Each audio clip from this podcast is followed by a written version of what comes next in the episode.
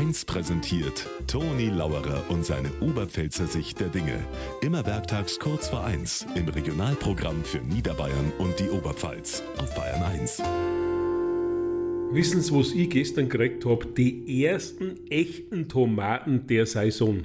Nicht aus Holland, nicht aus Italien, nicht aus Spanien, nein, aus einem ostbayerischen Gewächshaus. Also sowas Gutes. Ich hab's gerade zum Nachbarn gesagt, habe ich gesagt. Die Tomaten, die sind so gut, die kannst du praktisch blank essen. Ehrlich, hat er gesagt. Ohne Wurst oder ohne Käse. Na, so gut haben sie auch wieder nicht, aber das Brot, also das kann man weglassen.